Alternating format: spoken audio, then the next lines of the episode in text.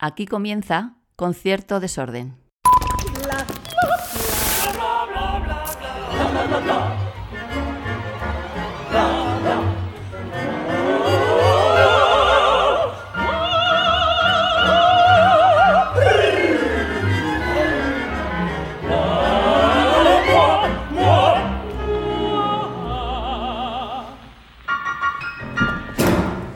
Bueno, bienvenidas, bienvenidos a todos. Nos encontramos hoy en estas cosas de los espacio-tiempo, agujeros de gusano que permiten los eh, podcasts. Nos encontramos en Madrid, en la íntegra, estudio de teatro, pero haceros la idea que estamos ahora como en el Maestranza, decorado nuevo del Maestranza, porque eh, se hace nada eh, una tosca que ha sido lo ha sido todo. Yo voy a decir que lo ha sido todo, porque tengo la sensación de que lo ha sido todo y, que ha significado muchas cosas. Y para eso que estando en Sevilla, aquí imaginariamente sí que tengo a un sevillano, eh, no sé si de pro, si él ejerce mucho de Hombre, sevillano. Por supuesto, sevillanísimo. Pero es, digamos, el, el, sevillano de la clásica y uno de los hombres eh, más eh, buscados. Yo me siento muy honrado de tenerle hoy aquí. Rafa, Rafael Villalobos, ¿qué tal estás? Rafael R. Villalobos. R. Punto. Me encanta el R.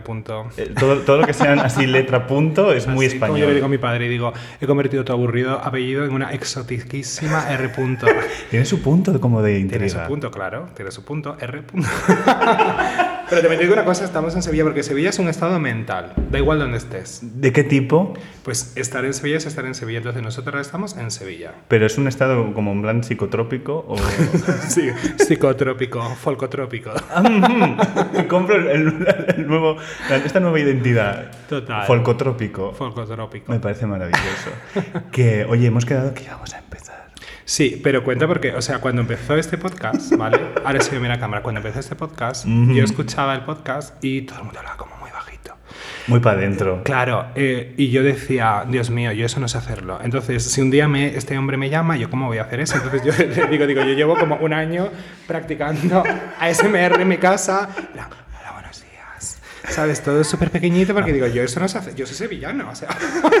Esto del hablar yo bajo. no sé hacer eso. Pero tú dices que hemos, hemos despendolado un poquillo ya con la voz. Claro, ya, ya habéis no ido subiendo el tono. Es que en la vida no hay que impostar tanto. No, nunca, Yo, jamás. Va a poder ser. Entonces vamos a intentar hacer una cosa. Yo me he mirado vídeos en YouTube, pero eh, reconozco que no sé. Yo eso no sé hacerlo. Salen unas chicas ahí muy sexys. Yo cuando lo intento, me, re, o sea, me siento como cuando, cuando Paquita Salas decía, bocata de calamares.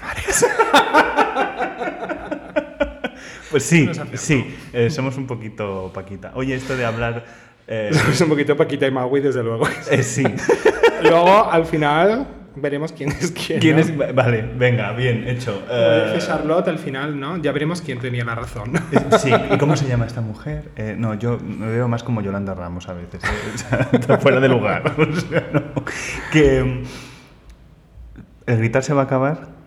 ¿El qué? El gritar se va a acabar. Bueno, depende del momento, ¿no? Y de la circunstancia. ¿En escena? Hostia, es la primera pregunta, ¿eh? Ya estoy mucho que pensar. así, estoy, ¿cómo era nuestra palabra clave? ah, bueno, es que hay que decirlo. Hay que decirlo. Digo, estoy ya por sacar. Hemos puesto una palabra clave, en, en plan, eh, bueno, pues como cuando uno está en plena se, se, secuencia o de, de, de esa, bueno, sadomaso, puede ser bondage. Eh, Rafa ha elegido croquetas. Claro, es decir, la palabra que dices, ¿no? Cuando de repente, o sea, porque tú gritas y gritas en plan, no, no, no, no, pero tienes una palabra que es como, basta. Porque puedes gritar y que te esté gustando. Claro, o sea, esa es la cosa. Entonces nuestra palabra es croqueta. croquetas de puchero que sale de puchero. en hacer el puchero la lucrecia en... que están haciendo claro ahora donde mismo. hay violencia no hay culpa es un poco complicado, ¿no? Eso desarrollarlo.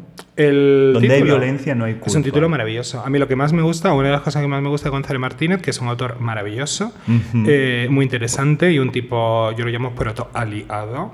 Es decir, un aliado del siglo XVIII, todo el aliado que se podía ser entonces. Sí, claro. Y es muy interesante porque, claro, en toda la controversia eh, sobre Lucrecia, que es apasionante y que no vamos a hablar ahora de eso porque nos meteríamos en tres horas de conversación. Eh, claro, él está. Eh, o sea, libera al. O sea, culpa en el Teatro del 18, eh, como el Teatro del 18 sigue siendo heredo- eh, heredero de la, de la retórica calderoniana, culpa tiene dos significados, que es responsabilidad y pecado. Amigo. Y entonces es muy interesante porque González Martínez le está, o sea, está liberando a Lucrecia, primero de la responsabilidad de la violación y luego del pecado, ¿no? Del Mm. pecado de haberse suicidado, porque como, ¿no? como hablábamos antes, es un, ella ha sido una mujer súper instrumentalizada por los hombres. Qué horror. Sí, sí, Somos y a, y a- y a lo largo de toda la historia. A lo largo de, la historia. De Somos terroríficos. Pero estábamos hablando de Tosca. Tosca. Yo no sé, eh, bueno, claro, Tosca. mm, eh, dime algo que no se haya dicho de tu Tosca que encuentres que le pueda venir bien al público a la hora de acercarse a ella en Sevilla. Digo, Pues por- yo creo que una cosa que no se ha dicho es que mi producción de Tosca es Tosca de pe a pa. O sea, que es. de el- tos acá. De, de- ah, ah, ¿no? Es claro. eh, que es una cosa, ¿no? Yo, por ejemplo, con toda la controversia del liceo, que podemos hablar ahora de la controversia y qué significa y qué significa para mí, sobre todo el comportamiento de una parte del público. Eh, o sea, yo cuando decían, queremos Tosca, yo decía, pues si tenéis pues- Tosca. pues o sea, toma Tosca. Además, una, mira, una cosa que no se ha dicho en mi Tosca es que se hace la partitura íntegra, porque Tosca tiene cortes eh, tradicionales. Prácticamente todas, sí. Y yo he defendido siempre que no se corte ni un compás peleándome con los directores musicales. Claro. Entonces, a mí me, me encanta cuando de repente, por eso dices, luego, o sea, hay todo un discurso que se crea en torno a. Yo digo, pero bueno, ¿qué es más respetuoso con una obra cuando se habla del respeto a los compositores? Hacer que Rafael Villalobos diga que hay que hacer hasta el último compás, incluyendo los compa- las partes que tradicionalmente se cortan. ¿no? Que o, o cortar los, eh, eh, los compases de tradición para que haya aplauso, porque además Puccini no quería que se interrumpiera el drama y escribe codas para las tres áreas. Ajá, sí, de escribe cuatro áreas, lo que pasa es que el alvarito no está tan diluida que ni siquiera se llega a considerar Sí. un área, ¿no? Entonces yo digo, ¿qué es más respetuoso? ¿no? ¿Qué es más respetuoso? Cuando hablamos del respeto a la partitura, Rafael Villalobos haciendo la partitura completa, Rafael Villalobos diciendo a los directores musicales, no quiero que se pare Claro. el público aplaudiendo, el público interrumpiendo el tercer Ojo, cuidado. A. Pero porque es que negarle el aplauso al público cuando dice, esta me la sé, Pero tengo bueno, que aplaudir aquí. Pero si yo no bueno, te digo ni quiero, que sí ni que no, pero entonces que no me vengan a mí con respeto al compositor de la partitura. ¿Alguien ha abierto esa partitura? Ajá. ¿Alguien ha hecho un estudio de campo para saber qué quería Puccini en ese momento? Ujú. ¿Alguien ha visto las codas que se escriben para cada área para que no haya aplausos? Ujú. ¿Dónde está el respeto?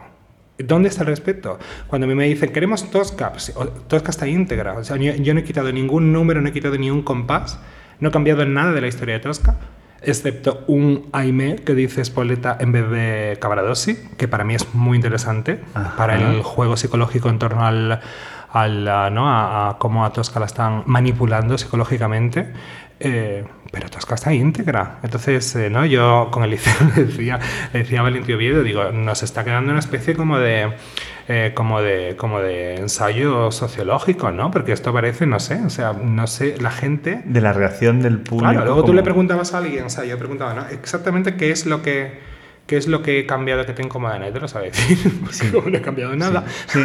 Yo voy a decir una cosa que no sé si la llegué a escribir, porque a veces uno escribe tantas cosas o tantas butades que, que no se recuerda. Pero sí que lo comenté en privado y ahora pues lo digo aquí.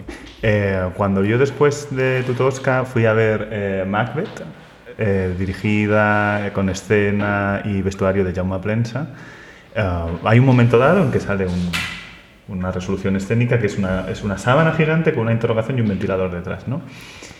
Las señoras del público, que nos hicimos amiguis, un beso para Ah, ellas. sí que está en tu crítica. Ah, sí, ¿verdad? Me decían, es que nos escandaliza más esto que los efebos o que, o que lo, o lo que se nos ha dado con, con la tosca de Villalobos. Es como más escandalizante la falta de la idea que una idea que te puede chocar, ¿no? No, no sé, ¿qué preferimos como público? Pues No sé qué prefiere el público. Lo que pasa que, o sea, yo, si hay algo que odio en la vida son las frases hechas, ¿sabes? Y, Mm. eh, o sea, el tener un prejuicio y entonces, eh, ¿no? Em, y había como tanto prejuicio. Claro, que- luego, luego preguntas, ¿no? Por ejemplo, los desnudos. Yo decía, o sea, cualquier. Esa es una frase que he repetido hasta la extenuación. Cualquier iglesia de Roma tiene mucho más desnudos que la producción. Hombre, y tiene de, tetas y tiene pitos por todos lados. de Tosca, ¿no? Entonces. es, es así. Es que la cuestión es que nos escandalice hoy en día un culo o una teta. Que ni siquiera ves, además, porque mira, a mí hay una cosa que me hace mucha gracia. O sea, ese desnudo está en escena, como yo decía, esos desnudos en un teatro del liceo ni siquiera se ven.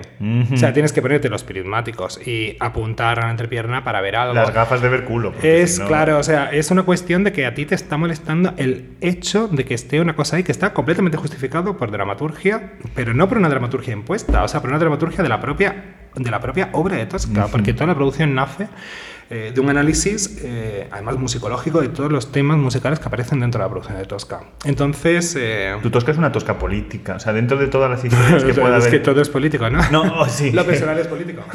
Obvio, sí. Pero quiero decir que, que está desarrollada esa parte política, pero puede. Hay quien en la tradición simplemente hace eh, la, la historia, digamos, de amor eh, y la, y la, y la Pero política es una cosa que les está sucediendo así como que si no fuera con ellos cuando, cuando Pero es que es una historia política, o sea, Tosca es una historia política y es una historia además que habla de la persecución a los artistas por, por ser, em, por su posicionamiento político, o sea, pero si es que Cabalado sí, o sea, o sea, quedarte en la superficie que eso es un trío, eh, un triángulo amoroso, es que es una absurdez.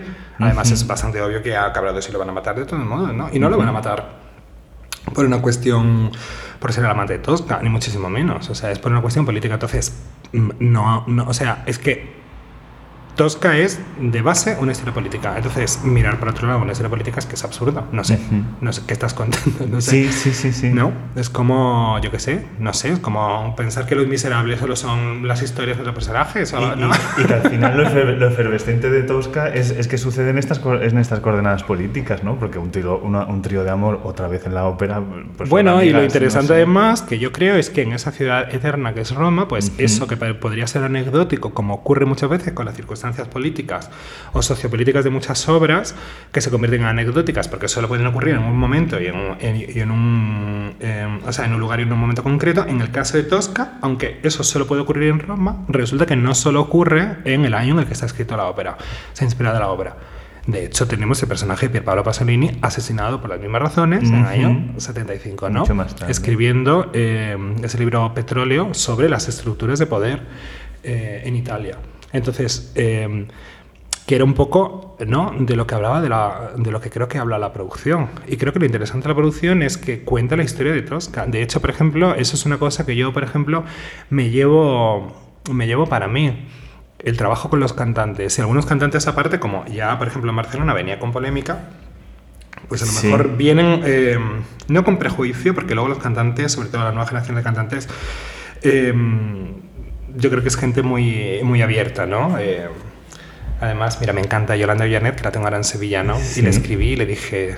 eh, tú, eh, en plan, le dije algo así como de broma, como no escuches nada como...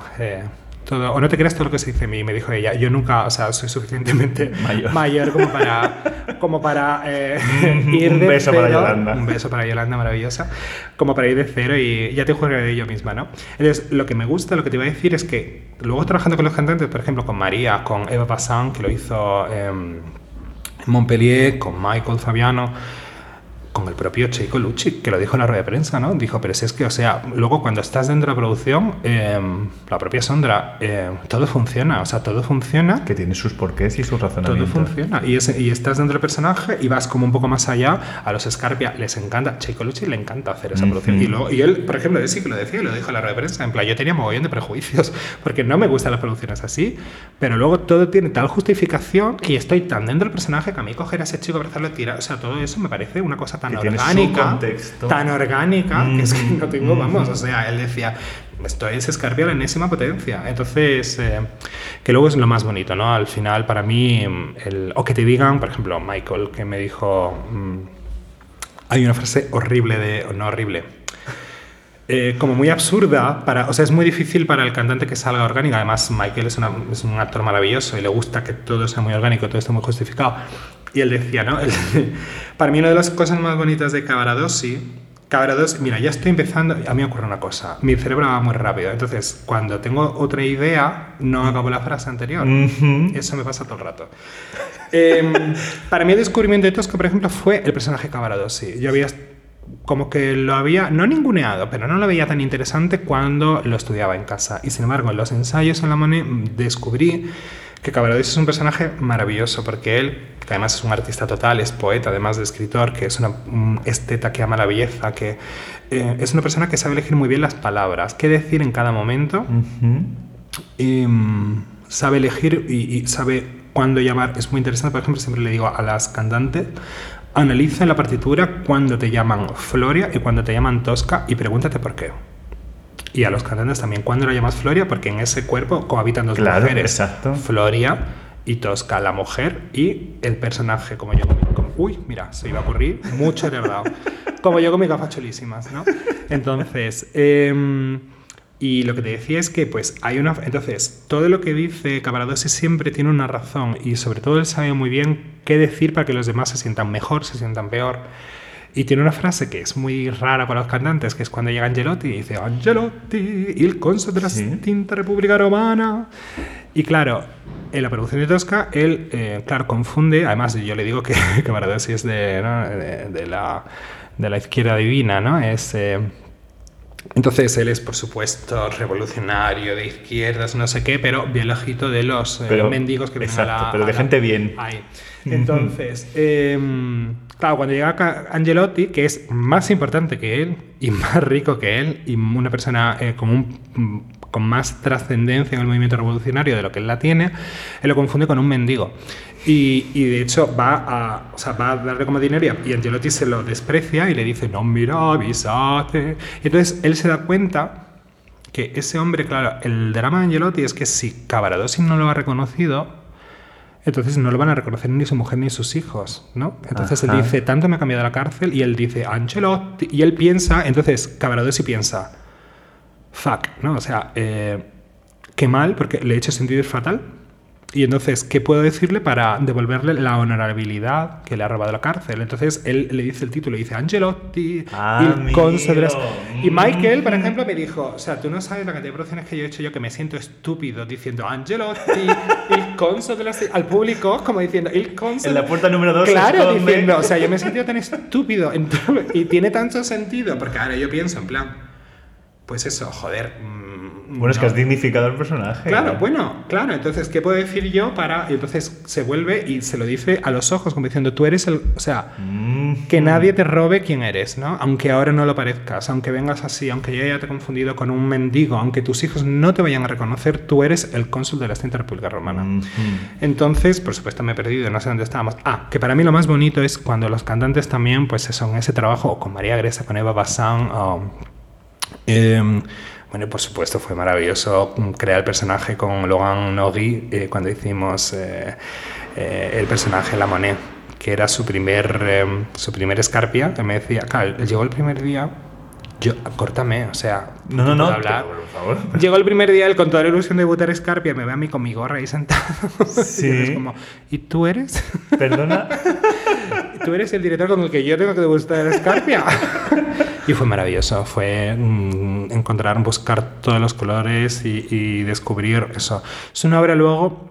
Para mí, a lo mejor por mi forma de trabajar o, por lo que o cómo a mí me interesa la ópera, mm, Cierto que Puccini me resulta un poco como un corsé donde no puedo volar tanto como con... Bueno, porque, claro, está, es un contexto muy, muy Pues eso. delimitado. Claro. Y, ah, Y la escritura, sobre todo, la escritura, la música, ¿sabes? Es muy... mm, Es una música...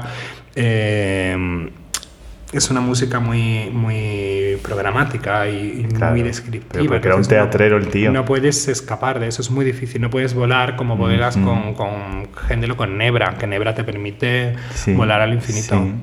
¿Te ha pellizcado un poquillo con la conexión que tienes tú con Roma en algún momento durante todo el trabajo? Pues eso.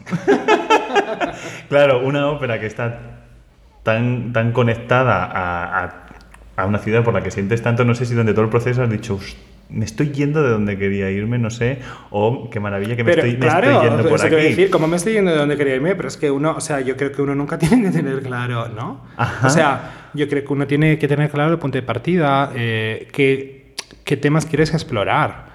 Pero tener claro dónde quieres llegar, no sé. O sea, eso es un proceso y además tú solo en tu estudio. Yo siempre, siempre que empiezo una producción le digo a los cantantes, si, si algo tengo claro es que yo no puedo tener la razón en todo y que yo no puedo conocer la obra al dedillo y que habrá ideas que ya he visto. O sea, lo más bonito de un proceso es la confrontación. Y si la confrontación se hace eh, desde el respeto y desde la escucha, pues es que salen obras 15 veces mejores. O sea, yo creo que Tosca es mucho mejor a como yo me lo imaginaba. ¿Por qué? Pues porque he trabajado primero con Loan, porque luego he trabajado eh, con Virto, pero luego he trabajado con Eva Bassan, porque luego he trabajado con María y cada vez y trabajaré con Yolanda y, y, y Vanessa y, y, iremos encontrando otras cosas. Y eso es lo bonito. Entonces, no es... Eh, eh, el otro día me preguntaba Maor, que la adoro, la, ¿no? la jefa de escenario de Zarzuela, y me decía, ¿se parece esta producción a como te lo imaginabas? Digo, es que nunca se. O sea, no es que se. Obviamente, ¿no? Pero es mucho más rica. Pero es mucho más rica por todo el trabajo que hemos, hemos hecho en la sala de ensayo y que hemos ido descubriendo, por ejemplo, aquí en donde la, la, violación de Lucrecia, porque lo que estamos haciendo no es donde violencia no es culpa, es la violación de Lucrecia, que es una obra contemporánea con sí. el sustrato musical de Nebra y, y González Martínez. Es. Eh, eh, estaba diciendo. Ya me está pasando. Es que, de, de cómo te la imaginabas claro, o no. si no te la imaginabas. Eh, bueno, sí. El proceso. El proceso. Eh, el proceso. el proceso es muy buena obra de teatro. sí. Croquetas, no. ¿Croquetas? No, no es croquetas, no es momento croquetas, es que se me ha ido el hilo. Ay, Dios mío. Imagínate a los cantantes trabajar conmigo, porque esto me pasa todo el rato, ¿sabes? Yo me pongo a hablar. Pero mientras llegue el día, de, entiendo que mientras llegue el día del estreno y esté todo ya. Ah, no, no, yo monto además súper rápido. O sea, a mí me gusta. Ah, ya, ya sé lo que. Precisamente por lo que voy a contar ahora. Eh, por ejemplo, yo me he dado cuenta de un detalle eh, de la zarzuela Sí. Muy al final del proceso. Y es que era imposible que eso yo lo viera cuando estaba en casa, porque eso hasta que no lo, estás ahí. No y lo era ves. necesario que, o sea, que una vez que lo has visto es como. Claro, y hemos vuelto a traer. Entonces, a mí, yo, por ejemplo, cuando trabajo, yo aboceto muy rápido. Uh -huh. Porque necesito abocetar la obra entera, pero muy, muy rápido. Y eso es algo que también los cantantes, como que les. Eh, o sea, nos, que lo aprecian mucho, porque una vez ya tienes todo el boceto y cuando ya has visto todo el retrato es cuando empiezan a aparecer cosas de verdad. Entonces vuelves atrás y empiezas de otra vez de, de a capo a fin eh, a, a, trabajar todo eso que no tienes, eh, o sea, es que no, que no has podido ver. Claro. Hasta que no has completado. Y a mí me gusta tener una versión, entonces. Eh, no solo es que lleguemos al estreno, es que nosotros realmente, o sea, de hecho, eh, donde violencia y culpa, la violación de Lucrecia, perdón, eh, la segunda semana ya habíamos montado la obra entera para ahora empezar a a escarbar. Sí, sí, sí. A mí me gusta trabajar así. Tampoco entiendo cómo se. O sea, es como, que pueda haber otra manera. Pero, o sea, no lo. Pero lo admiro, ¿eh? O sea, a mí la gente que tiene perfecto 15 minutos de obra. Eh, y va como, ¿sabes? Como, como si fuera una impresora, Sí. ¿sabes? Eh, yo lo admiro, porque creo que tiene una capacidad de ver la obra en su conjunto y yo, como te digo, yo nunca sé muy bien a, a dónde voy a llegar. Sé que, que quiero explorar, sé con qué compañeros me quiero montar en la barca y, uh -huh. y, y, hacia, y, con qué dirección quiero remar. Si voy a encontrar en las Indias, América o yo qué sé. Sí. Pues no o, perejil. El... O perejil, pues no lo sé, ¿no? Uh -huh. Pero lo, lo, importante para mí es, bueno, pues ese es el camino y estos son los, uh, los um, remeros. Y, y, y, ya te digo, y la confrontación, pues es que... Que es necesaria. Hombre, ¿no? Digo yo. ¿no? Sí, sí, yo, yo, entiendo que también. la vida y que el la, arte. La armonía como estética está muy bien, pero. No, pero no es que la confrontación no significa la pelea. O sea, no, la no, no, no. significa verlas, mm, claro. La creación. Bueno, ver Supongo. las obras desde diferentes puntos. Y además es lo bonito de la ópera, lo que define. Yo, aparte, siempre hablo de la ópera como baluarte de, la, de, de, de Europa, ¿no? O sea, lo bonito. Por ejemplo, la primera vez que hice Tosca. O sea, yo tenía una soprano, Mirto, eh, griega, con una educación ortodoxa un barítono francés con una educación judía, un tenor checo, eh, el director musical es eh, eh, también judío, un director de escena español en una educación católica, muy católica andaluz. Entonces, uh -huh. obviamente los temas que se hablan, cuando hablamos del eh, temor de Dios como concepto escolástico es un temor que a lo mejor yo con conozco, pero no, no han trabajado a lo mejor los judíos o lo han trabajado de otra manera. Entonces, claro, claro. eso es lo interesante. Cada uno va a ver esa obra desde un punto de vista diferente. Cuando estamos haciendo donde hay violencia no culpa, la violación de Lucrecia, eh, o sea, estamos hablando de, de temas que tienen que ver con el feminismo contemporáneo, como el feminismo de clase, la sororidad. em, pues obviamente, primero yo soy un tío, imagínate, tío, blanco, europeo, o sea, todo. O sea, estoy en, en la, en todos los privilegios. Unos cuantos privilegios llevas. Todos. O sea, si algo sé, como les dije a ellas el primer día también, dije voy a empezar a dar las gracias y pidiendo perdón porque, o sea, voy a caer en el mansplaining eh, todo el rato. O sea, imagínate aquí hablando de tal. Entonces, luego es muy interesante porque, claro, cada una de las intérpretes, porque todas son mujeres, menos Borja Luna, eh, pues, mm, Tienen su prisma. Claro, su punto de vista de estos temas, ¿no? Claro. Que es muy interesante. Además es muy interesante, por ejemplo, una cosa que aparece para mí súper, o que yo veo desde el prisma contemporáneo muy claro en, en- en- en la violación de Lucrecia y, y también en donde violencia no hay culpa de Gonzalo Martínez, como digo, es un autor interesantísimo defensor de los derechos de, de las mujeres en el 18, que es pues ahí ya el feminismo de clase, es decir, ya hay una idea de que hay que solo se puede luchar contra el patriarcado si se lucha contra el capitalismo, que es el personaje de Laureta. Y es muy interesante porque claro, la obra tienes, además es una obra de patricias, o sea, el patriarcado Sí. nace ahí, o sea, Sí. de patricias y, y- y luego está Laureta que ni siquiera es plebeya, o sea, ella forma parte de, ¿no? Ella es eh, criada de... Entonces es muy interesante, es muy interesante cómo esos temas están ahí y cómo cada uno, tanto las mujeres de la producción como yo como hombre em, interesado en esos temas, nunca diría que feminista, porque creo que mm, teniendo todos los privilegios como tenemos, falta mucha generación hasta que podamos decir que somos Ujú, feministas, creo que somos aliados y en deconstrucción, intentando ser conscientes y a la vez no siendo conscientes de la mitad de esos Sí, privilegios. sí, ap- apoyo y, Es que es así. y aprendizaje. Que Claro, todo y escucha, todavía. ¿no? Entonces yo, por ejemplo, decía a ellas, o sea, si algo tengo claro, es que vosotras sabéis mucho más que yo de estos personajes, de lo que sienten estos personajes, de lo que siente Tulia cuando es manipulada y abusada por Sexto, de lo que siente Tulia cuando viene de ser, de ser consciente mm, de que esos eh, eh, mm, lances amorosos son mentira. Entonces, y que, y, que, y- y que ese abuso continuado No es lo que ella- tan grave como la Mm. violación de Lucrecia, tema que está Sí, ahora sí, sí, sí, súper de moda. Solo si es sí, ¿no? Exactamente. Abuso frente a agresión. Oye, ¿en qué momento- Abuso, y agresión siendo la misma cosa. Eh, Obvio. Eh, ¿En qué momento, pregunta, pregunta de temporada, ¿en qué momento dices, estoy haciendo de, de mi sueño de dirección de escena una realidad? ¿Y en qué música le asocias? ¿En qué momento? ¿Qué te dices, ostras, es- eh, está siendo mi realidad esto? Ahora sí, no sé, desde que pagas autónomos el primer mes o desde que te ves en un escenario, eh, por pequeño que sea, que digas, Mira, yo he tenido una- mucha suerte también porque mi carrera ha ido como muy poco a poco. ¿sabes? Entonces, y todo ha sido como muy orgánico y muy natural. Yo creo que la primera vez que dije... La primera vez que dije... Esto está pasando de verdad, a lo mejor fue... em, a lo mejor fue en Budapest, porque fue la primera vez... No. Sí, bueno, es que, es que fueron a la vez. O sea, fue una producción detrás de otra. Entre Palermo y Budapest, recuerdo en ese momento que era eh, otoño-invierno del 17, que de repente fue la primera vez que me llamaban teatros con los que yo no tenía ningún tipo de relación, ¿sabes? Entonces de repente era como muy fuerte que... ¿pero usted quién es? Pero cómo- Claro, ¿no? Pero, o sea, eso, o sea, en qué momento esta persona sea...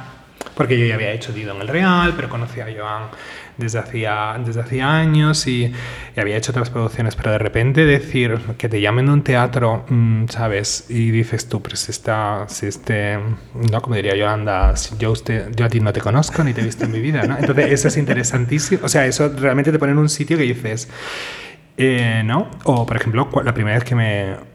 La, la primera propuesta de Teatro Andervin también de repente dije... Porque luego después de eso eh, hubo toda una época en la que todavía tenías que como currarte muchísimo, muchas Ya, el reuniones, estar.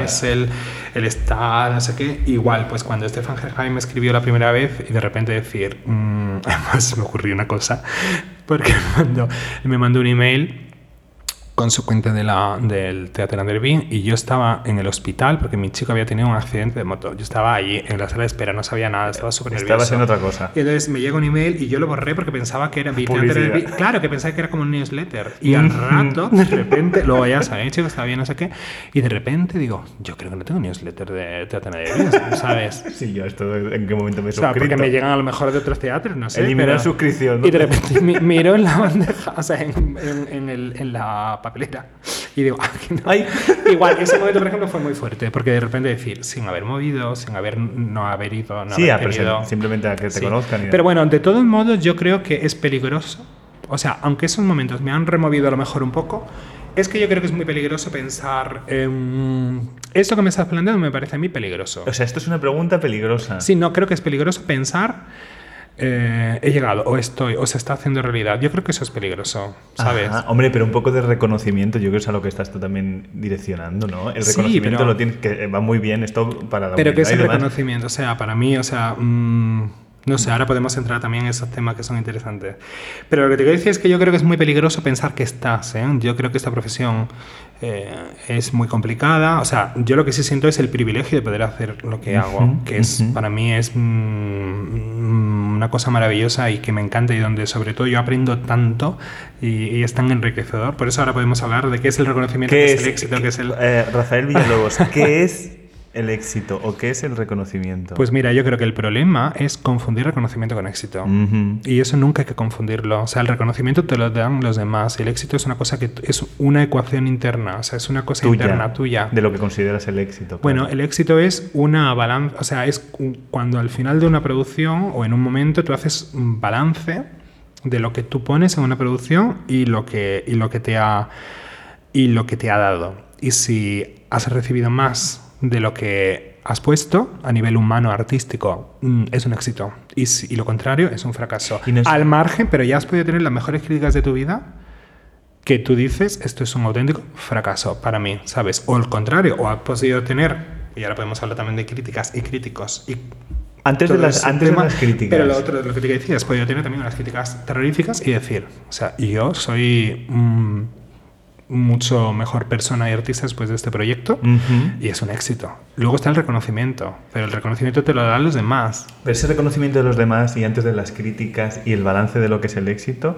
a veces no es complicado, lo digo porque es que el otro día estaba en la función de Abramovic, eh, de las siete muertes de María Calas, y yo, bueno, pues salí un poco diciendo, bueno, pues, bueno, es un producto, ok, pero digo, ¿cómo se sobrevive a, a- a esa, digamos, eh, no quiero utilizar una palabra que pueda sonar mal, eh, a ese círculo de acólitos que uno se va haciendo durante la carrera? Bueno, yo pero para empezar es, o sea, yo creo que, a ver cómo decir, o sea, yo no tengo eso porque además lo he oído siempre. Tengo, un, por ejemplo, un equipo maravilloso de gente que me confronta las ideas. Eh, Ujú. ahora cada vez como tengo más proyectos también, pues a lo mejor trabajo con diferentes asistentes. Me pasó el año pasado. Este año, es que no sé, esta temporada es muy complicada. Ha sido este año, Orfe, de, de, De Glass en de Glass en- con el Real y Canal. Y Sí. ahí, por ejemplo, empecé a trabajar con Javi Pérez, director de movimiento. Él me decía que sí a todo. Y le dije, y un día lo cogí y le dije, te has confundido. o sea, Aquí algo está fallando. no, no, o sea, tú no has venido a esto. Tú has venido a lo contrario, ¿no? O sea, tú estás aquí para lo contrario. Y a mí lo que me gusta de trabajar con mi equipo, con, con él, con Felipe Ramos, cuando he trabajado también con Albert Faura, que me encanta, cuando he trabajado con Jesús Ruiz o con Emanuele, es que me confronte las ideas. Entonces yo ni tengo un círculo con el que trabajo de acólitos que me aplaudan, porque eso creo que es cáncer para un artista, ni tengo, y luego tengo la suerte de vivir en Sevilla con un grupo de amigos que no tiene nada que ver Mm, con eso- la ópera Eso sanea mucho a todos. a los que eh, o mi propio mi, mi novio maravilloso que sabes que para ellos eres un Rafael que bueno pues que se alegran de que tengas trabajo y se alegran de que sabes de que te vaya bien en la que vida. te vaya bien en la vida que paguen las facturas y Que todo eso. aunque les gustaría que estuvieran más tiempo en Sevilla pero sabes ir un jueves al un jueves al Vizcaíno y tomarte cervezas con tus amigos. Y no, entonces yo digo, Sevilla es mi, Sevilla es mi. Por eso te digo que Sevilla es un estado mental, además. O sea, es eso, volver a eso, ¿no? Volver a esa cosa en el que no tiene nada que ver. Entonces, ¿cómo se sobrevive? Pues huyendo de ahí, no tengas nunca eso. O sea, no. O, o sea, a mí me horroriza y cuando lo veo, y lo veo en compañeros también, y veo compañeros que tienen un, un equipo digo, em, huye de eso. O sea, huye de Se eso. crea cierta toxicidad, ¿no? Me da la sensación, porque claro, Y pierdes la referencia a quién eres, ¿no? Es igual que un cantante tiene que trabajar siempre con alguien que le escuche desde fuera, tú necesitas que alguien te diga "Te- esto está bien, esto está mal, porque como además es tan difícil y no voy a hablar ahora de éxito, el reconocimiento depende de tantas cosas, entonces muchas veces pues eso, tienes un reconocimiento eh, tremendo y, y resulta que esa obra no estaba bien, o lo contrario, o, ha- o has tenido un pedazo de palo y resulta que esa obra estaba muy bien, Sí, entonces sí. necesitas también gente desde fuera mm, que te coloque. que o vea, que, mal. ¿sabes? Y cuando estás trabajando, pues igual, cuando estás creando un proyecto, que te diga esto tiene sentido, esto no tiene sentido, esto... También mi agente es maravilloso, o sea, mi agente, en es- aparte de que es buen agente y buena gente, lo cual es raro, eh, y me lo dijo además Joan Matamos, me dijo, tienes uno de los pocos agentes que son buenas personas, que es Eitan Sorek. Además, una persona, él, por ejemplo, siempre viene, él me hace la lista de todo lo que no, o sea, todo, o sea, pero para que no te confundas, o sea, de- es, no te vengas arriba eh, desde el cariño desde el cuidado, o sea, no desde el terrorismo emocional, Ujú, ujú. sino decir, eso estaba muy bien, eso está mucho mejor que otras producciones, es total y, ¿sabes? Incluso con él he trabajado, pues, eh, cuando notamos que falta algo, pues... em, pues, o que algo está fallando, pues buscar cómo Buscar el- solucionarlo. Y luego una persona fundamental en mi carrera, que es mi psicóloga Julia, claro. La psicóloga siempre ayuda. Claro. Oye, ya que te veo lanzado, ¿de quién se puede uno fiar más? Eh, ¿Del público o de la crítica? Uy, qué pregunta tan difícil. Pues depende del crítico. O sea, yo respeto mucho a los críticos y creo que son parte fundamental, no lo digo por- porque... Di lo que tengas que decir. No, no, yo creo verdaderamente que soy parte fundamental del engranaje. El problema está en eh, cuando el crítico no entiende cuál es su posición dentro del engranaje. Y además ahora podemos hablar una cosa interesante que es cómo ha cambiado el paradigma de la crítica. De lo que ha de ser la crítica y de quién Bueno, la ejerce. Y de, y de quién la ejerce, de lo que ha de ser, de las críticas en sí. Yo digo, o sea, hace eh, 20 o 25 años las críticas buenas se, se eh, plastificaban, ¿sabes? Las metías en una carpeta, Claro. sí, Y con las malas envolvías un bocadillo de mortadela Ujú. o unos arenques y eso al día siguiente nadie se acordaba. Hoy las críticas van a estar ahí para siempre. Sí. Entonces, yo creo que el crítico tiene que ser consciente de que eso va a estar ahí para siempre y desde qué punto lo tiene que escribir. Entonces, yo respeto mucho a los críticos. Lo que sí hago, por ejemplo, es, o sea, yo leo las críticas, no voy a decir, todo el mundo dice, no leo críticas, yo leo críticas, Bien. solo leo las críticas de los críticos que no que conozco personalmente, que conozco su criterio. Que conoces a la persona que está escribiendo o te No, has hecho no una idea- personalmente, o sea, No, no, que te conozco su claro, criterio. que- Leyendo. porque a lo mejor he, leído críticas de espectáculos que he visto y estaba de acuerdo, o estaba, o yo pensaba completamente lo contrario. Eso lo cual, a lo mejor resulta que este crítico con el que yo nunca coincido me está poniendo para las nubes y yo digo, menudo drama. claro, ¿no? No, o sea, menudo drama. Ahora, lo que no hago es leer críticas de gente que no conozco. ¿Por qué? Que no conozco su criterio. Porque si no sabes con, con, con ¿De qué, qué pie cojea? con qué ojos, desde qué mm, punto, desde qué prisma eh, está escribiendo esa persona, qué le interesa, qué le gusta, qué le... em, y te diré una cosa, hace mucho más... mm, yo creo que te puede hacer mucho más daño una buena crítica que una mala crítica. Porque una mala crítica te puede joder, te puede molestar. Pero va a mover algo. Y vas a decir... Pero luego dirás, tendrá razón. Una no mala qué". crítica con su razón de ser y constructiva. Voy a, voy a puntillar. No, no, pero bueno, lo que te quiero decir es una mala crítica, no sé qué, o incluso, o de un papanatas, da igual, pero eso, eh, tú puedes a lo mejor decir, este idiota, no sé qué, eh, porque somos, humanos como todo el mundo, ¿no? Pero eh, algo va a mover, ¿no? Dices, tendrás razón. Una buena crítica, hoy te la crees. Claro, nadie cuestiona, tendrá, a lo mejor no era, ¿sabes? Por eso digo que una buena crítica te puede hacer mucho más daño si no sabes. Entonces, una buena crítica de un crítico con el que compartes criterio, pues es maravilloso, porque es tal. Mhm.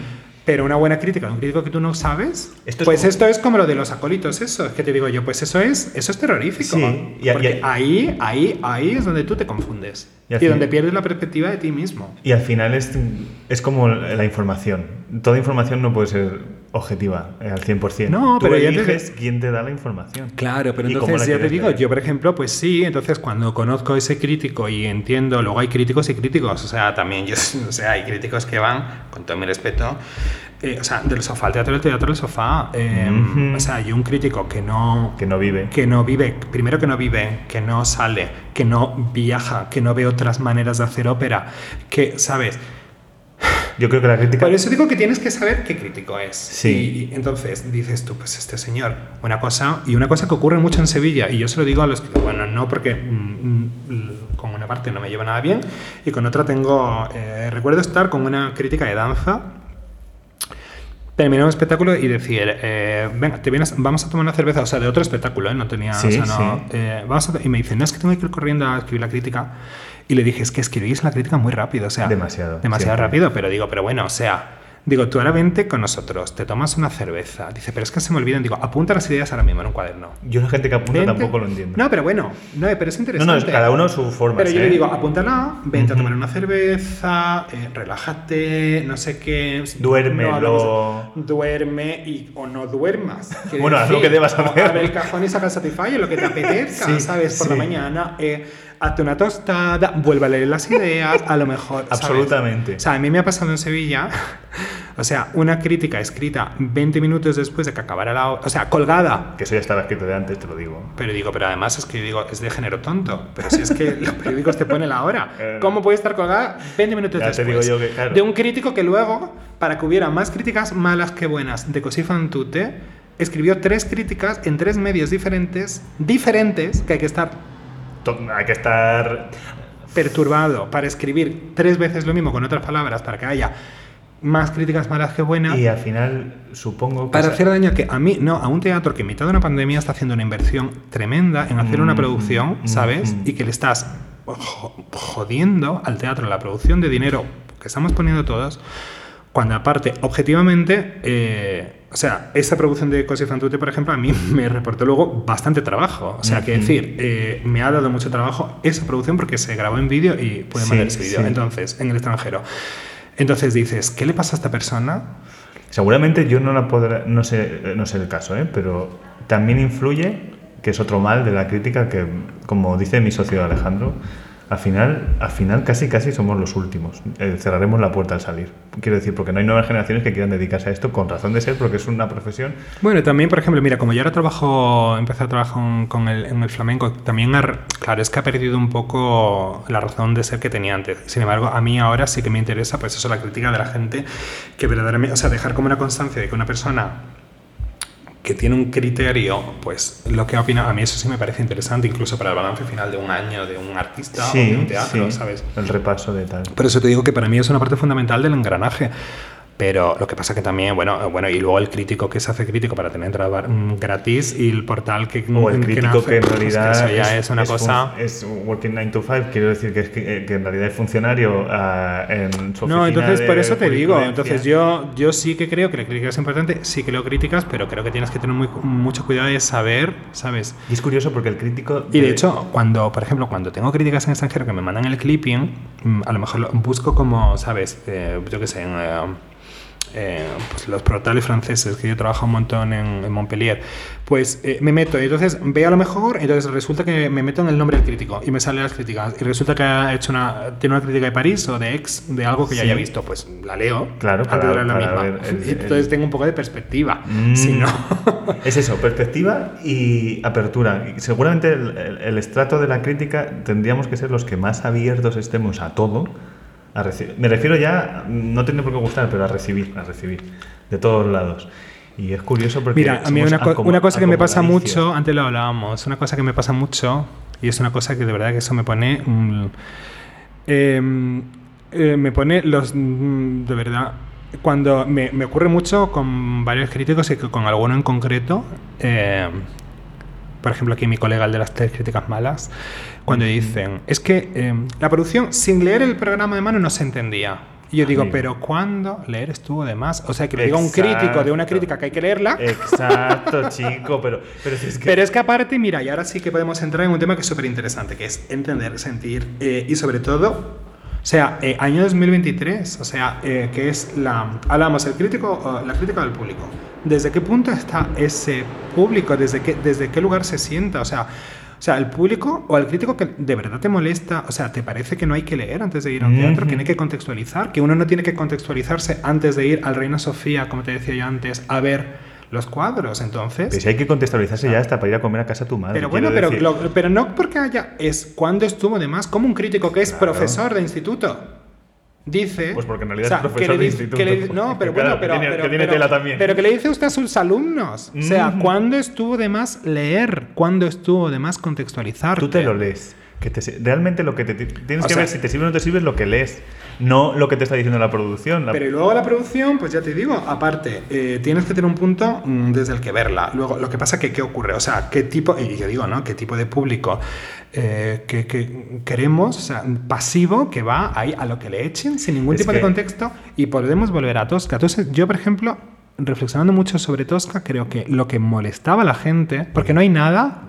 Ahí Sigue, pero te voy a hacer una pregunta ahí sobre lo que le molestaba a la gente. Continúa, por favor. Yo me he preguntado mucho, incluso con los cantantes, porque no entendíamos qué es lo que molesta a la gente. Porque ya te digo, la tosca es la cosa, luego como producción creo que es la más clásica que yo haya hecho nunca, ¿sabes? Entonces, ¿qué es, lo que Claro, es que, que, se hubiesen ido a ver Magui, quiero decir.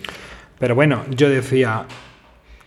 Entonces, no hay nada. Yo creo que lo que le molesta al público es pensar. O sea, que el público quiere tres horas de, pues como el ASMR. Ajá, una cosa, sí, para entrar en. Entonces, ¿tú crees? bueno, es que tengo dos, cosas que no quiero que se me pasen. Una, si el, que lo decía Luigi Nono, y yo siempre lo saco aquí a colación, pero que el público se aplaude a sí mismo, por cierto. De Luigi Nono sale ahora un libro eh, por una escucha revuelta, se llama, de Susana Jiménez, en Acal, buenísimo.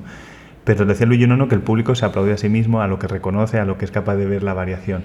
Y por otro lado, si, si piensas eso, y por otro lado, yo después de lo de Tosca en el Liceu, yo decía, es que a la gente no le está molestando la producción de Tosca. A la gente le está molestando lo que Rafael representa. Hombre, claro. Su, condición, su no condición. Pero a una parte le molesta eso, y estoy de acuerdo, ¿eh? Además, bueno, no quiero entrar en cuestiones políticas, pero vamos, no, si no, yo tuviera otro apellido también habría sido diferente. Y creo que las tus compañeras de butaca de Macbeth se referían a ello.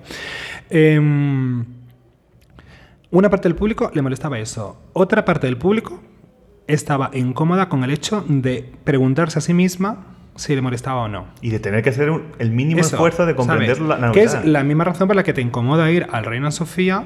Entonces, cuando, tú te, cuando a ti te hacen pero mm, eh, eh, que el cerebro tenga que activarse un poquito, hay una parte de la población que eso le molesta, le incomoda. Entonces es el mismo rechazo que puedes tener. Y luego había otra parte que ya reflexionando, pues le molestaba a lo mejor lo que yo significaba o lo que significa Pasolini o lo que dice Pasolini en esa frase, que es el artista comprometido, ¿no? el compromiso del arte. Pero, pero eso era una parte del público. Otra parte del público sencillamente le molesta el no tener, como con el ASMR, el cerebro plano es que es eso, tres horas. Que, es peor si el público que se siente dice, porque es que hay público que es así, ¿eh? no digo todo el mundo, pero hay público que se siente y dice, ¿qué es lo que veníamos hoy a escuchar? ¿Qué es lo que veníamos hoy? Y te digo una cosa, ¿eh? y en este mismo podcast que se llama Concierto Desorden, eh, mi compañera Bárbara dijo una cosa que es interesante también. Un beso para ella. para un beso para Bárbara. El público tiene derecho al, entretenimiento. O sea, yo creo. Claro, es que hay esa otra Pero es que yo creo, además, que el entretenimiento es un derecho básico del ser humano y debe estar eh, protegido por las instituciones. O sea, lo creo, creo que el entretenimiento es tan importante como la salud pública y como la educación. Lo que pasa que no todos los proyectos claro. tienen que ser eso. Y una cosa, por ejemplo, una cosa que yo sí, y me encanta, a mí, yo noto que falta la lírica, como a lo mejor hablando del Reino Sofía, eh, a lo mejor no faltan los museos y han sabido hacer eso, que es la mediación. Falta la mediación en la lírica. Cuando yo he tenido encuentros, incluso en el liceo, claro, imagínate, en mitad de la tormenta yo tenía un encuentro con amigos del liceo y otro con, para ellos. Para ellos y para ellas y para ellas y otro con el círculo del liceo. Fue maravilloso. Fue maravilloso. Para mí y para ellos. Vamos, creo. O por lo menos lo, lo que se percibía, ¿no? Porque cuando tú te pones a hablar de estas cosas y cuando tú le explicas a un abonado del que el presupuesto del liceo es este. O sea, hay otra frase, o- otro, otra frase que yo detesto, frases hechas, que Rafael Villalobos, R. Villalobos detesta. Dale. El público paga, el público manda. ¿El público paga el qué? Exactamente. Una parte de la Exactamente. factura. Que yo, que yo como parte. contribuyente también estoy pagando. Entonces, una parte de factura, esa entrada no vale ese dinero, vale bastante más, Ujú. porque hay todo un capítulo uno que hay que pagar, entonces todo eso lo estamos pagando con impuestos. Entonces, cuando tú le explicas al, a un abonado del liceo, pero usted tiene que entender que si el presupuesto del liceo es este, y esto es los recursos propios, y taquilla total, y estos son los recursos públicos, Incluso, por ejemplo, a mí hay otra cosa que me hace mucha gracia que es como eh, o sea, los mecenas, todo eso. Ese dinero, o sea, eso es un dinero privado, pero como ellos lo van a degravar una parte, es Obvio, el parte que no va a ir 80% al- el primer año. Entonces es una parte que no va a ir a los- al dinero público. Ujú. Entonces, aunque sea privado, es un dinero que potencialmente convertible en dinero público, Sí. se pasa. Entonces, cuando tú le explicas que de esto usted está pagando esto, entonces, y hablas con ellos y le dices, yo entiendo y respeto y apoyo y defiendo su necesidad y su, y su de entretenimiento, entonces yo creo que de 12 títulos o de 10 títulos, pues 5 pueden ser así, pero los otros 5 tienen que ir un poquito más allá, porque no podemos utilizar el dinero público para... eh, entonces, porque aparte ocurre, ¿no? Hemos hablado, eh, lo que ha cambiado el paradigma, es el paradigma de la crítica, ha cambiado el paradigma en la lírica, De- o sea, de- es de- que el teatro del liceo era de explotación privada hasta que Mm. dejó de ser rentable. Exacto. Y ahí o vienen las instituciones a ayudarte con dinero público o desaparece la ópera. Exacto. Pero en el momento que eso ocurre, tenemos una obligación, que es hacer proyectos. Yo siempre digo que hay que programar y producir para el que viene, para el que quiere venir y no puede, y para el que no quiere venir. Porque la señora o el señor de Vallecas, al que no le interesa un pimiento la ópera, también está pagando una parte de la entrada, aunque no quiera venir. El que quiere venir hay que hacer políticas para ayudarle a que venga. Pero el que no quiere venir, entonces las producciones que nosotros hacemos, o al menos la parte proporcional de producciones de una temporada lírica, eh, teniendo en cuenta los recursos públicos, incluyendo, como digo, y yo en ese saco meto también a los sponsors, eh, y no a los recursos propios de, de alquiler y de, y de entrada, eh, tiene que estar pensada para toda la población y tiene que apelar a toda la población, incluso a aquella que no viene. Y cuando tú le explicas eso a un abonado, lo entiende perfectamente. Y cuando tú le dices, yo me comprometo o me comprometería, ¿no? Con usted si yo fuera, eh, o el- creo que el teatro se comprometería usted a darle los títulos que sabes, proporcional. Y usted se compromete a venir con la mirada abierta a los otros porque entiende Te firma. que esa entrada no vale 200 euros, ni 100 ni 50, sino que vale mucho más. Te firma. Te lo firman y lo entienden. Rafael R. Villalobos para for president. Pero que lo entiende. Entonces, ¿qué falta aquí? Mediación, mediación. Falta mucha mediación. Falta que nos sentemos. Porque aparte, falta que tú expliques al público desde qué punto trabajas. Porque lo que les incomoda es cuando no entienden algo, sentirse estúpidos. A mí también. Yo cuando, me, siento estu- cuando me siento estúpido estoy súper incómodo. bueno, pero yo me siento más estúpido cuando se empeñan en explicarme. También Pero bueno, pero yo, claro, pero, Pero ahí- yo, eso, ejemplo- eso es otro melón, ¿eh? Pero yo, por ejemplo, cuando hago producciones y tal, o los eso, yo, por ejemplo, nunca. Yo, y, ahí también lo decía, ¿no? En, en una entrevista, yo hago preguntas, nunca doy respuestas. Y odio, y bueno, ya las producciones didascálicas de aquí está pasando esto. y-. No. Yo me siento, o sea, yo creo que en el 90% de las ocasiones, si me siento estúpido, o sea, las ocasiones que me puedo sentir estúpido, en el 90% de las ocasiones, sé que es por mi culpa. O sea, sé porque no he leído antes. Culpa, qué palabra. Bueno, claro. Responsabilidad. Mi responsabilidad. Hay que cambiar culpa por responsabilidad. Uf, mucha educación católica aquí, ¿eh? Eh, pero vamos a... Sí, pues mi responsabilidad, porque no he leído antes, o porque no he leído después, o porque no he ido suficientemente abierto. Luego sí que hay un porcentaje de decir, me estás tomando el pelo. Por eso también. Que por eso supuesto, puede pasar, pero supuesto. igual que puedo tomar Y todos el pelo. podemos caer en y eso. podemos ¿eh? tomar el pelo cualquiera, eh, hasta el carnicero Y- cuando y te da volvemos. eh, la y, cinta lomo. y además caemos en el mansplaining y caemos en todo eso. Mhm, Por supuesto. eso por Ahí voy. supuesto. Oye, con todo lo que tú llevas, que además... Con que es todo una- lo que lleva. Con todo lo que tú llevas. Estamos en Sevilla. Con todo lo que tú llevas, mi hermano harto. Además, eres un tío, una persona, perdón, que es que me. Eres un hombre, mm, creo que muy abierto a hacer muchos títulos diferentes, que no sé si además lo buscas, en, en la variedad, porque desde la Arbore de Diana que has hecho ahora, quiero decir, Magui, el Orfeo de, eh, de Glass que te hemos visto recientemente, pues eso era una tosca, o puede ser ahora un barroco. Alguna vez, evidentemente veo, a lo mejor lo ha habido ya, ¿eh? pero no sé si el teatro te llama, el teatro como Claro, me encanta. Sí, sí, por supuesto. Lo que pasa que yo Porque ahí, ahí el Claro, paradigma... Me encanta, aparte, consumo mucho teatro, leo teatro y voy al teatro. Eh, pero luego em, no me siento un director de teatro. Porque me Ujú. falta. Y luego, y si- o sea, he hecho. Hay una parte de teatro que me interesa para dirigir, em, que es el teatro calderoniano, pero precisamente porque tiene una prosodia que se parece mucho a la música. Ajá. Eso es lo que. Entonces, mi problema es que yo, sin un sustrato musical, eh, por eso yo siempre digo, yo soy un director de ópera, eh, que no es. O sea, es que es otro género y otra Claro, manera de sí, trabajar. sí, sí. Sin un sustrato musical a mí me resulta muy difícil, muy difícil. Y ahora, por ejemplo, en La violación de Lucrecia, me ha resultado muy complicado, apasionante el trabajo, pero muy complicado eh, trabajar con Manuela los textos. Porque, claro, yo ahí no hay una partitura, ahí no hay un tempo, no hay una, ¿sabes? No hay unas pausas. Tienes que agarrar escritas. como a la cadencia, No la una- curva de la Bueno, frase. ahí no, porque no lo hay, porque es un texto que no tiene ningún tipo de. Entonces, Ah, claro. Claro, el texto de Rosa no lo tiene. Cuando trabajo Calderón, que antes, antes, eh, antes hablamos de Roma, claro, como esto también se escucha, este podcast, ¿no? Sí, En un poquito. Los podcasts no se ven normalmente. Eh, la gente no ve que tengo gafas chulísimas, porque como dice Carvento, contra la homofobia, gafas chulísimas. No, antes has dicho Roma y yo he enseñado que tengo dos tatuajes, uno de Roma y otro de Roma escrito al revés, que eh, Roma se al revés, porque ese fue mi proyecto de Roma, cuando yo vivía en Roma, la Real Academia Española en Roma. Y ahí hice un- una obra sobre Calderón de la Barca, a partir de textos de Calderón de la Barca, del año santo de Roma. Y luego en Sevilla hice Gratia Plena, que era una obra sobre la culpa. Mm. Precisamente soy yo la culpa, soy un experto. Lo era ya, pero ahora más. La culpa y el concepto de culpa, el concepto retórico de culpa y, y de- en el 17 y, y luego cómo se el, el trasvase al, al 18, que es lo interesante además de, de donde no hay violencia ni culpa, por eso me gusta tanto esa obra. Eh, ¿Por qué te decía esto? Yo he sido muy feliz dirigiendo Calderón y me encantaría, uno de mis sueños es trabajar con la Compañía Nacional de Teatro Clásico Pues ahí queda. y me encantaría además hacer. Lo que pasa es que el otro día me preguntaba a tu compañero Quique Mejías, ¿no? ¿Qué pasa con Nebra? Que se...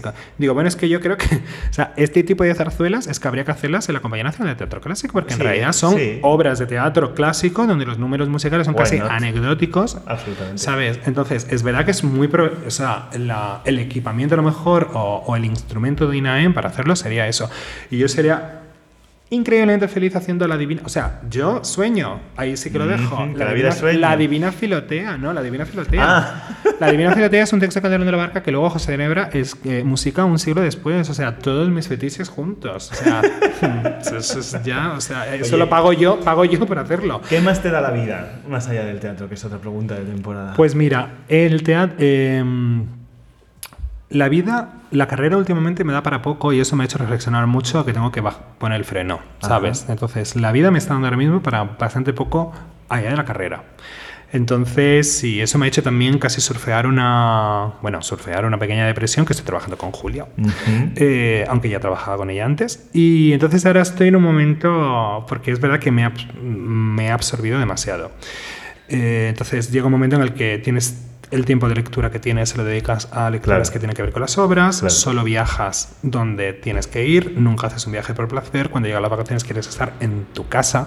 Sí. Eh, entonces, bueno, ahora mismo la vida me da para poco. Dejas de cocinar, dejas de hacer. eh, y estoy intentando mm, plantear las temporadas siguientes. Y de hecho, eh, Con espacio. claro, he cancelado un proyecto súper gordo de la temporada que viene, por ejemplo, porque realmente creo que si yo no me nutro, mm, tampoco puedo. mm, Sí, no- entras en la maquinaria de- de- del... Claro, entonces eh, me siento un poco desnutrido eh, espiritualmente y artísticamente y, y creo que no dedicando suficiente tiempo y energía a mi persona, igual físicamente. Entonces creo que ahora mismo me da para poco, aunque sigo yendo al teatro cada vez que puedo, eh, sigo leyendo.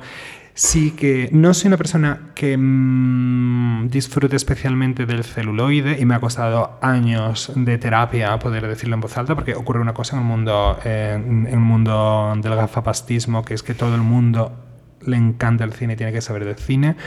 A mí me gusta ir al cine como, como ritual social. O sea, como. o sea, Comer la- palomitas como Bueno, vamos. eso mi novio, solo, él solo va al cine para las palomitas.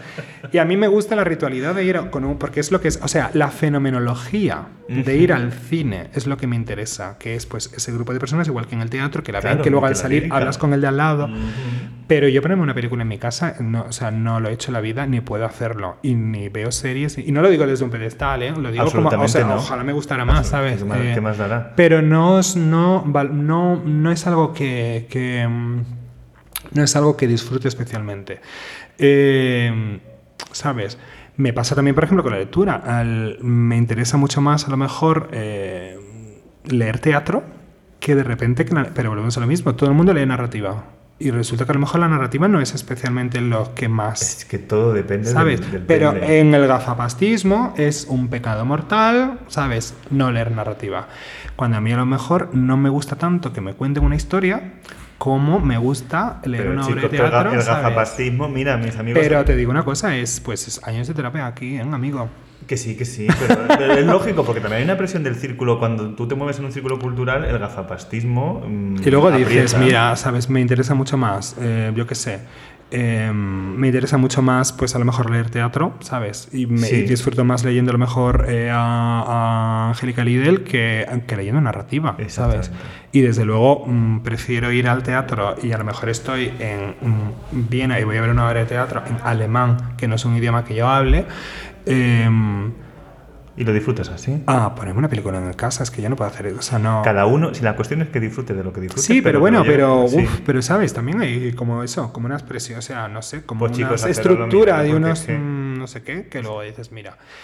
Y pero bueno, y luego ya te digo, me salva la vida también lo contrario, o sea, me salva la vida mm, irme al vizcaíno en Sevilla y, y no hablar de nada de esto, me encanta, mira, hay una cosa, yo tengo yo en Sevilla tengo un, o sea, además de casa tengo un estudio, eh, que es donde trabajo, ¿no? Que es bien bonito porque yo lo veo por Muy redes. mono, muy mono, porque yo mm, solo puedo trabajar en sitios bonitos. Y lo paso muy mal y los sitios que son feos, pero muy mal. O sea, horrible. O sea, Pero y cuando a lo mejor... No, no. No, no, bueno, no, no, ¿sabes qué pasa? Mira, yo esto lo tengo muy estudiado. No está en los ojos de quien mira la fealdad. No, pero para mí es una cuestión. Y la belleza. No, eh, sí, eso por supuesto. Pero yo digo, para mí em, me ocurre si una cosa, una habitación no es armónica o yo no puedo trabajar ahí, me cuesta mucho, por ejemplo, si voy a un hotel y no me gusta, o sea, yo he metido cuadros debajo de la cama porque no podía soportarlo. Esto fuera. Pero es que la gente se cree que estoy loca. Pues te digo una cosa, si en vez de eso hubiera un pitido o hubiera, Obvio, porque- hubiera un generador de electricidad, estos que hacen todo el Sí, yo rato. lo he contado, yo desenchufo el y arranco. ascensor, eh, no, porque Uy. te pilla la, la del ascensor. A ¿A que eso lo yo entiendes? habitación y aquí la gente lo sabe. Eso lo entiendes, pero que yo ponga un cuadro debajo de la cama eh, porque no puedo trabajar, porque eso me parece Pues horroroso. por algo será, perdona. Pero pues la gente se cree entonces. Y tengo un estudio del- monísimo, pero lo que te quiero contar de mi estudio, que es precioso, es que cuando lo compré, eh, lo decoré súper mono y, además, y además tengo una cosa que me encanta, fíjate. Esto lo conté en el Círculo Liceo y se quedaron muertos. Y les enseñé una foto. Yo tengo justo detrás mía eh, un cartel original de los pocos que se conservan, que se conservan poquísimos, de Fabia Puisberg. Ajá. Eh, Y allí todos con los dientes de, mm, de libertad de expresión, que luego se utilizó el mismo emblema para los presos políticos, ¿no? Que es la, esa, el- el, eh, la máscara eh, con, con el tachón rojo. Sí. Y yo tengo, porque soy un grandísimo admirador, y lo tengo justo aquí, ¿no? Justo aquí detrás mía. Bueno, pues yo lo decoré todo monísimo, pero tiene una... em, ¿Cómo se dice esto? Una cancela, una... En italiano, serranda, en español. Sí, bueno, sí, pues, como que- esto, que ¿no? Una persiana. Eso, que te, metálica te- la, la persiana metálica. persiana Es- metálica afuera. Claro, y la persiana sigue teniendo el nombre de lo que era el local antes que yo lo comprara. Ajá. Y se llama La Cocinera Tremenda. Y, me- y es una cosa que me encanta, porque yo estoy todo el día allí leyendo y yo me pongo a leer tal y cosas y súper intensas. Además, como dice Rosa Montero, yo soy una la vida Estás en una pesada fase filosófica. pesada. Bueno, estoy, como diría mi novio, más visto que el TV. O sea, yo todo el día ahí súper pesada, leyendo no sé qué, no sé cuánto, yo así, que es esta producción para tal, que si no sé qué, que se manda esta...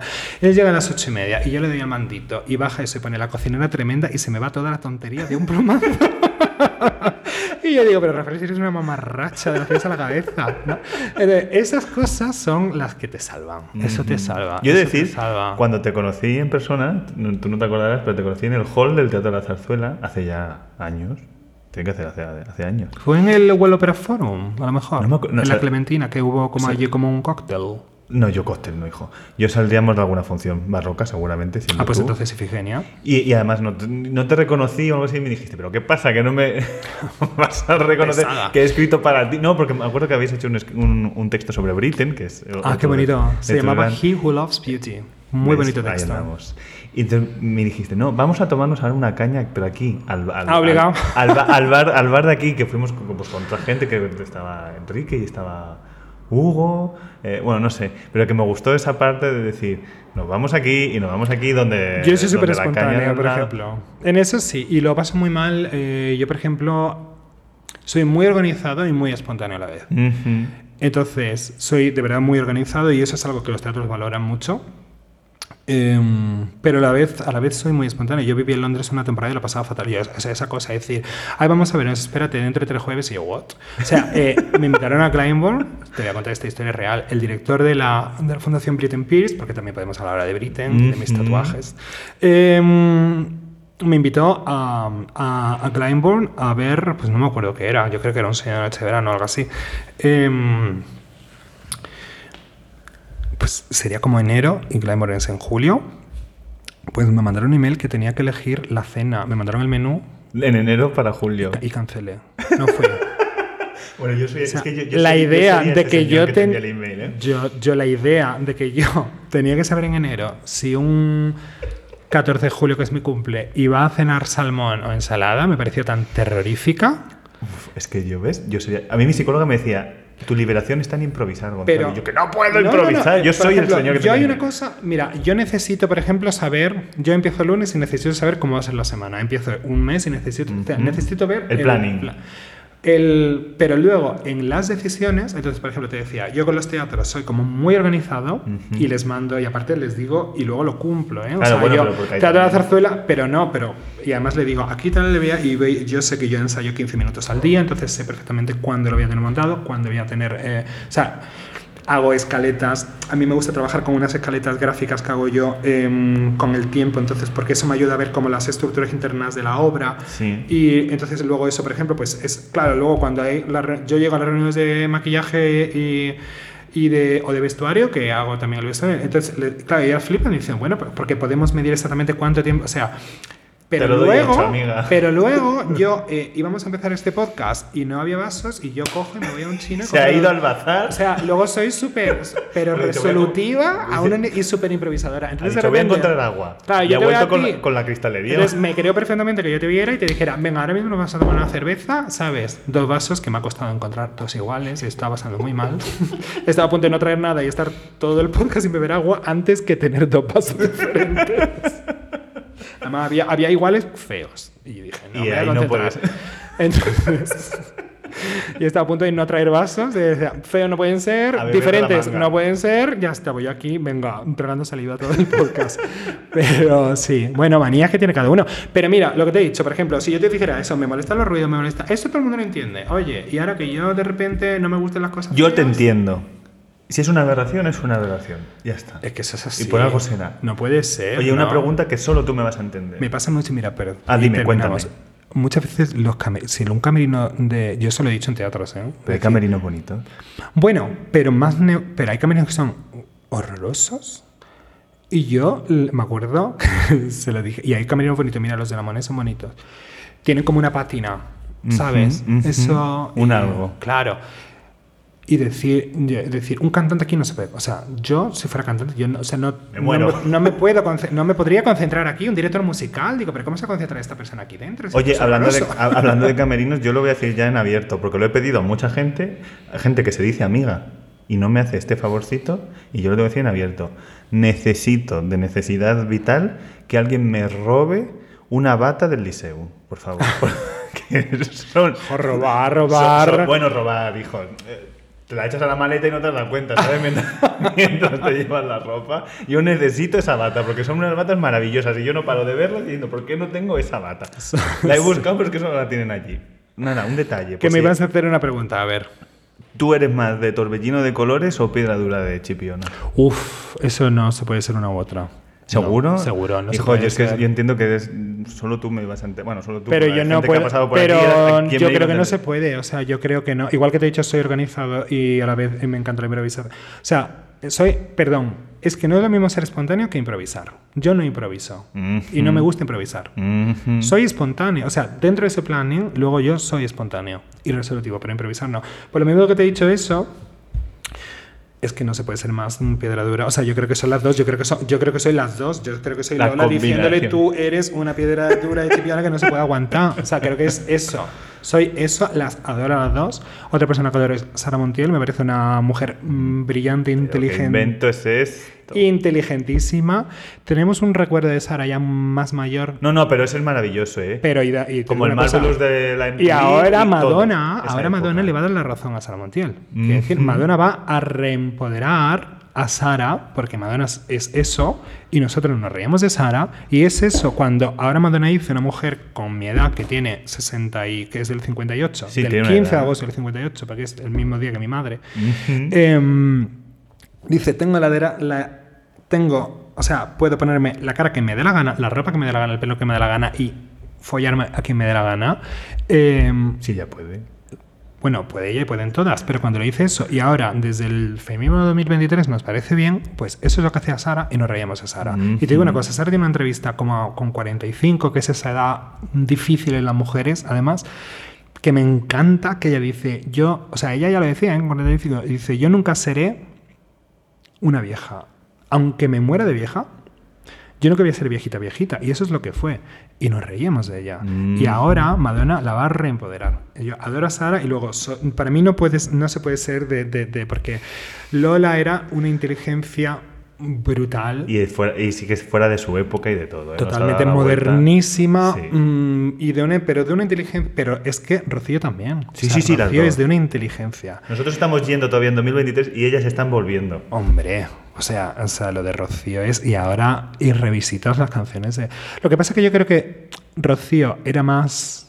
cons- o sea, a ver cómo decir. Yo creo que Rocío era más reflexiva. Sí.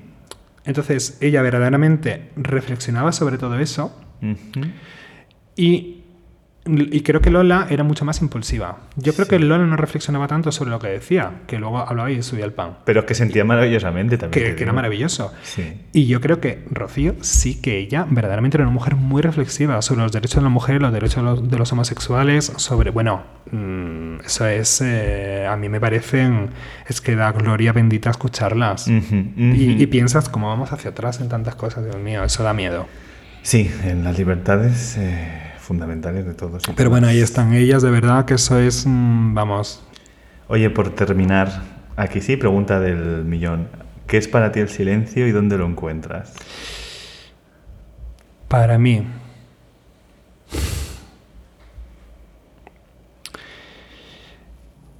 Eh, bueno, para empezar, el silencio es. Yo que trabajo en la música, me parece una. em, el silencio es la mitad de la música. Y de hecho siempre digo que la figura musical que más me gusta es el calderón sobre el silencio, porque ese calderón sobre el silencio es lo que permite al director de escena trabajar, esa es, esa es la licencia que te da el director. Eh, antes te he dicho, yo necesito la música, pues luego, por ejemplo, adoro eso porque es don- el compositor, donde te permite el compositor eh, libertad. Para mí el silencio tiene que ver con la serenidad. En mi caso, Propia. ¿no? La propia. ¿Y dónde encuentro yo serenidad?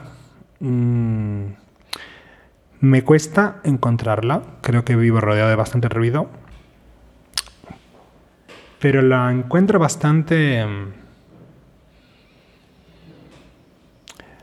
Pues mira, la encuentro bastante en las cosas sencillas. Te he dicho, a mí me encanta volver a casa. La encuentro mm, tumbado en mi sofá con un rayo de sol que me da en la cara a una hora concreta, mirando el cuadro de García Lorca que me hizo Santiago Idáñez.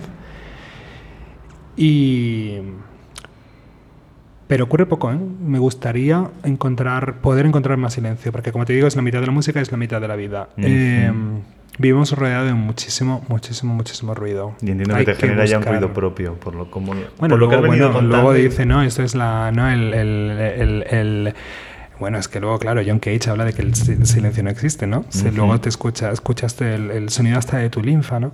Pero, pero bueno, se parece mucho a la serenidad, se parece mucho a, a tener las cosas en orden. Yo vivo solo también, tengo un novio maravilloso, pero no vivimos juntos. Se parece mucho a tener tu casa en orden, que todos los colores y las formas estén en su sitio. Cuando eso está, no hay ruido. Y es ese momento en el que es la. De repente todo lo complicado se evapora y es la sencillez de un rayo de sol que te está dando en la cabeza, viendo una obra preciosa como es ese cuadro de Santiago Ibáñez y pensando en que la vida es mucho más simple, de, o podría ser, o debería ser muchas mucho de- más simple de lo que, de lo que nos montamos. Sí, nosotros mismos. Rafael Villalobos. Rafael R. R. Villalobos. Villalobos. Muchas, gracias. gracias. Me encanta estar aquí. A mí me ha encantado. Mira, ahora bajito, sí. Nos despedimos. Un beso para todos. Chao.